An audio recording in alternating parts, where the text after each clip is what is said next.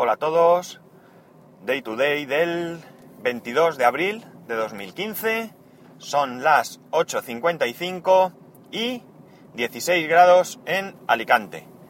Y un tiempo, un, perdón, un tiempo de pena. Lluvioso, nublado, en fin. Un asco en definitiva. Bueno, voy a darme prisa porque tengo algunos temas ya un poco repetitivos, así que probablemente hoy sea el último día que le dedique tiempo a esto. Pero habéis sido bastante los que os habéis puesto en contacto conmigo y por tanto merece la pena que lo comente. Primero, sobre el tema de Pocket Cast y los cortes de, los podcasts. Gigastur por Twitter me dice, yo nunca tuve activado lo de los silencios y se cortaban los podcasts en Pocket Cast. Eh, Vulture ZGZ, que es Roberto, me pone Android sin corte en silencios. Sin corte de silencios, perdón, en reproducción continua, poniendo en cola, se come unos segundos del final de todos los, podcasts. Así que eh, aquí se da un, un caso en el que pues a todo el mundo parece que le pasa, que no solo es con el podcast mío, y que esto, pues bueno, por un lado me deja más tranquilo, porque eh, aunque preferiría que fuese yo y encontrar la solución, pero está claro que no es un, problema de que yo corte antes de tiempo o, o algo así, sino que es algo que Pocket, Pocket, Cast no termina de hacer del todo, del todo bien. Muchas gracias chicos por, por vuestro comentario. Más cosas. Sobre el tema de las listas de, de compra, la verdad es que habéis sido bastantes los que os habéis puesto en contacto conmigo. Por supuesto, no tengo más que agradeceros que lo hayáis hecho. Y en general, prácticamente todos habéis coincidido en una aplicación o un servicio, mejor dicho, que es Wunderlist. Lo curioso de Wunderlist es que yo ya lo tenía instalado estos días atrás, cuando estuve haciendo pruebas, me lo había instalado porque ya me lo descargué en su momento, pero necesité espacio y borré muchas aplicaciones y esta no la usaba y la quité. Me la volví, a descargar, pero ni siquiera llegué a probarla. Bueno, miento, miento, no es cierto. Sí que llegué a probarla porque había hecho una lista donde había puesto un, artículo, pero no le hice más caso. Entonces, pues, como si no la hubiera probado. Eh, Tony, Tony Falcon, me lo, me lo ha comentado por Telegram, Wunderlist. Eh, luego Marianne por correo electrónico. Pues también, primero, gracias por tus palabras, porque, bueno, pues siempre es de agradecer esos ánimos y ese, esas, pues, felicitaciones, si quieres, y que estéis disfrutando, pues también a mí me hace, me hace disfrutar. Y ella me comenta que también con su marido lo está utilizando y que le va perfectamente bien. Que ¿Qué más? Raúl, también por, por, por Telegram, me comenta Wunderlist, aunque me confiesa que él no la ha utilizado, no la utiliza, no la conoce, vamos. Pero antes que eso, me comenta que él está utilizando Google Keep. El problema que tiene Google Keep es que no existe una aplicación oficial para, para iOS. Entonces, eh, me parece recordar que Tolo, eh, cuando tenía el iPhone 6 Plus, habló de él utiliza Google Keep lo utiliza habitualmente, lo oímos en sus podcasts, que siempre lo comenta, pues parece ser que las aplicaciones de terceros que había no le, no le fueron muy bien. Entonces, eh, pues es una opción que he descartado, porque por muy bien que pueda ir Google Keep, que debe de ir porque hay mucha gente que la utiliza, eh, lo oigo habitualmente, pues si la experiencia de usuario no va a ser buena, por culpa de la aplicación, pues entonces mm, no me interesa. Mi mujer, como sabéis, tiene un LG G3 y utiliza Android, entonces a ella seguramente le iría perfecta. Pero basta que pase algo, lo que sea, que a mí no me vaya bien y que para que, pues para que, como digo, la experiencia no sea buena. Entonces eh, es una opción que descarto simplemente por esto. Si Google sacase una, una, una aplicación eh, propietaria de ellos, pues probablemente lo probaría aunque quizás si la saca dentro de un tiempo y Wunderlist, Wunderlist ya me va, ya la estamos utilizando eh, eh, normalmente, pues no tendré probablemente mucho interés en utilizarla, especialmente si me va bien. Eh, aparte también por Twitter, pues eh, Bindi, que es Bindinet, y Ariel, perdón, Aaron, que es Aaron-SLP, pues también me, me recomiendan Wunderlist, como digo, por Twitter. Entonces, no sé si me olvido de alguien, disculpar. Eh, como veis, pues Wunderlist parece ser la opción ganadora. Eh, en el grupo de Telegram que tenemos de todo el Twitter, me parece que alguien también me lo comentó, me perdonas porque es que me acabo de acordar y no, no me lo he apuntado si es que es así. Me suena, pero no estoy muy seguro. Creo que sí, que sí que hay quien me lo, me lo había dicho. Pero bueno, que me perdone, él sabe quién es y bueno, pues para la próxima le nombro dos veces. Bromas aparte, eh, lo dicho, gracias a todos.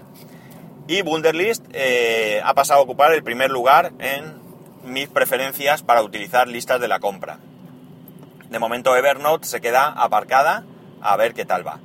Lo que hice anoche fue, le instalé a mi mujer Wunderlist, le...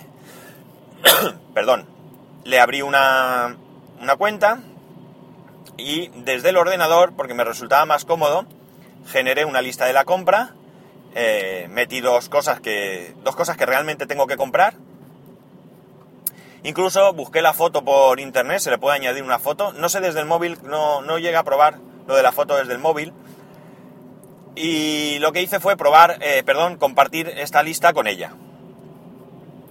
Así que esta mañana se lo he comentado, se lo he recordado, que lo tenía ahí y que cualquier cosa que tuviera que, que hacer, cualquier nota que tuviera que poner, pues que eh, cualquier compra, perdón, que tuviéramos que hacer, pues que la incluyese en esa lista y que íbamos a tratar de, utilizarla unos días a ver qué tal nos funcionaba.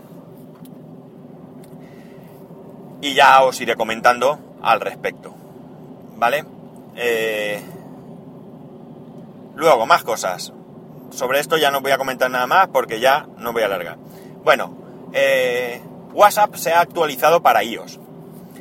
introduce varias novedades, pero las dos más destacables para mí son una que ya va a permitir, ojo, no permite, sino que va a permitir las llamadas. Y digo va a permitir porque parece ser que la aplicación ya está preparada, pero que lo van a ir activando eh, Eh, poco a poco. No todos los usuarios lo vamos a tener de golpe.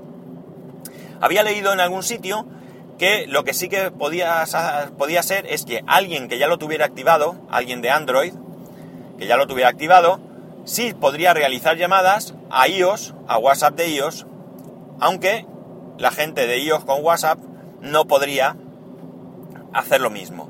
Pues bien, yo lo intenté anoche, cogí el teléfono de mi mujer, que ya tiene las llamadas, me, hice una llamada a mí mismo y me daba un error de que, eh, de que me tenía que actualizar la versión. Con lo cual, pues, o no encontraba que la versión era la correcta para poder realizar las, la llamada, o pues esta información que leí no es del todo correcta. Y resulta que, Perdonad que haya interrumpido estos segundos, pero es que me ahogaba.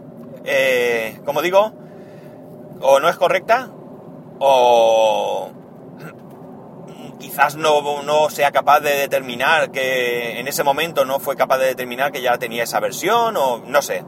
Exactamente no sé cuál es el problema. Quizás esta noche o esta tarde cuando lleguemos a casa, pues vuelva a hacer una prueba para ver si, si, si ya funciona. Y ahora tengo que leer otra nota, pero ¿sabéis cuál es el problema? Que tengo la Guardia Civil detrás. Y no me atrevo.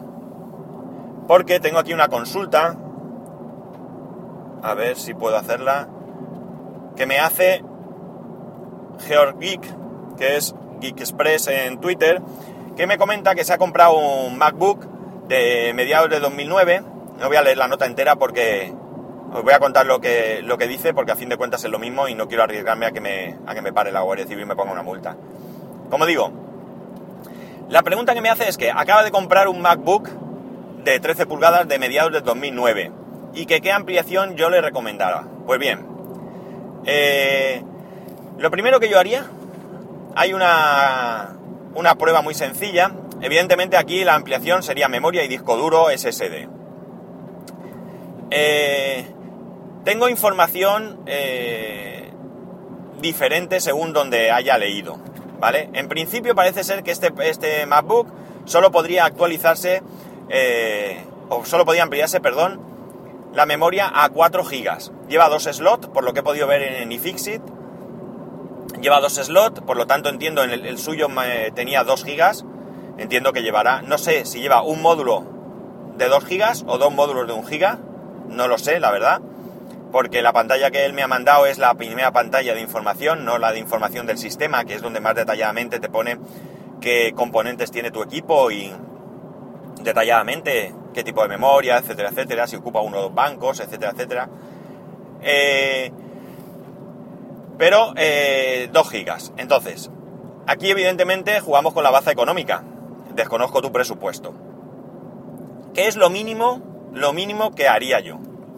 Lo mínimo que yo haría es, si la capacidad de, espacio en disco tampoco que necesitas tampoco es muy grande, no creo que este MacBook lleve un disco muy grande, ¿no? la verdad es que eso no lo he mirado.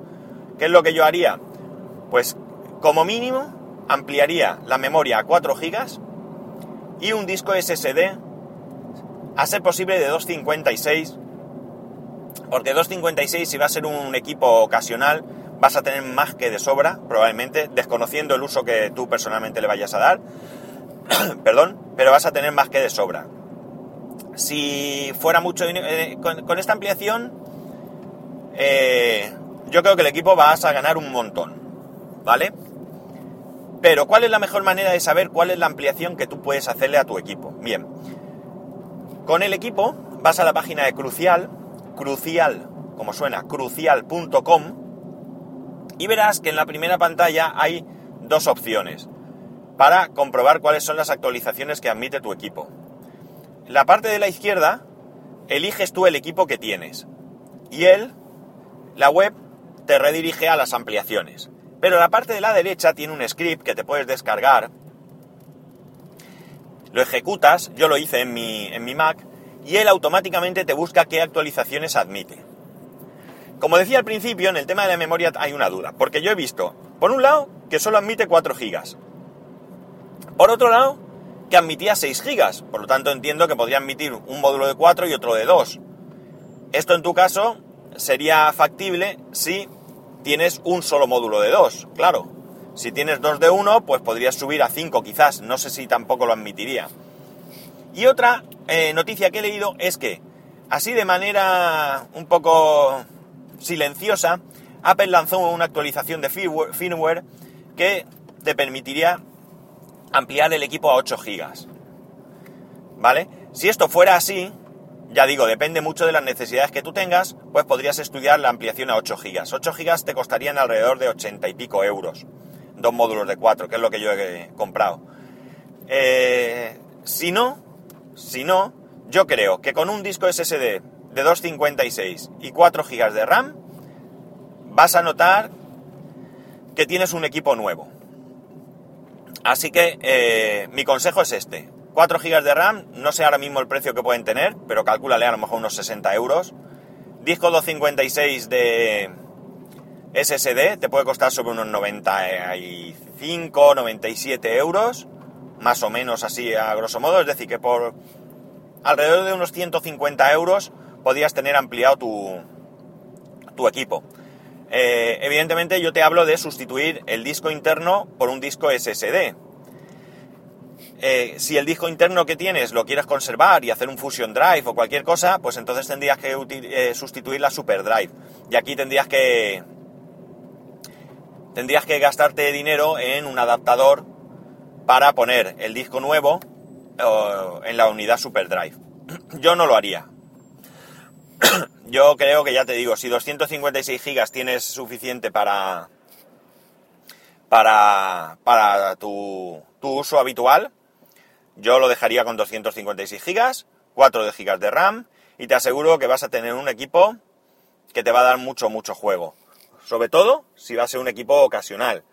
Pero vamos, que yo en el Mac, en el iMac, sí que es cierto que tiene un mejor procesador, pero bueno, no hace falta que, os hable, que te hable del Mac. En el Mac Mini, que tiene un Core 2 Duo a 226, pues le voy a meter 4 GB y un disco de 256. Por tanto, como ves, es la misma ampliación que te estoy recomendando para el MacBook. Y ya está. Mi consejo de compra, pues mira, la memoria está más barata en Crucial, en la misma página de Crucial. Pero imagino que, la verdad es que ayer dije, o antes de ayer, que, había que sumar los gastos de envío, pero no lo miré, ni miré el costo, ni nada de nada. Así que es, es cuestión de asegurarse. Está más barata que en Amazon, por ejemplo. Y en Amazon más barata que en Magníficos. Ahí ya depende de donde tú prefieras comprar. Y el disco SSD sí que me parece recordar que estaba más barato en Amazon que en Crucial. De todas maneras, las comparaciones, las comparativas de precio ya pues te las dejo a ti. Y nada, espero haberte servido de ayuda. Eh, en iFixit tienes la guía de, para desmontar el MacBook y cambiarle la memoria. Imagino que también está la del disco duro. No debe ser muy complicado, sobre todo la memoria, porque en este MacBook estaba pensado para cambiarla y la tapa de abajo se quita con tornillos. Y el disco duro, pues imagino que sea igualmente fácilmente accesible. Ya no he comprobado la, guía, pero, pero ya sabes, y Fix It la tienes. Y hasta aquí voy a llegar. Espero, eh, bueno, volver a daros las gracias a todos los que me habéis echado una mano con lo de las listas de compra y espero pues haber servido de ayuda a... A ver si lo digo. A Georgi. Cualquier cosa que tengas, pues ya sabes, me lo comentas. Incluso si te decides por una configuración y quieres que, que te diga qué pienso, pues no dudes, aquí me tienes. En arroba spascual en Twitter y en spascual arroba. Eh, por cierto, eh, Georgi me ha preguntado esto por Twitter, pero he preferido contestarle por, por el podcast porque como veis es un poco más largo que 140 caracteres, sobre todo yo que me suelo enrollar. Ahora le avisaré para que lo escuche. Pues nada, chicos, un saludo y nos escuchamos mañana.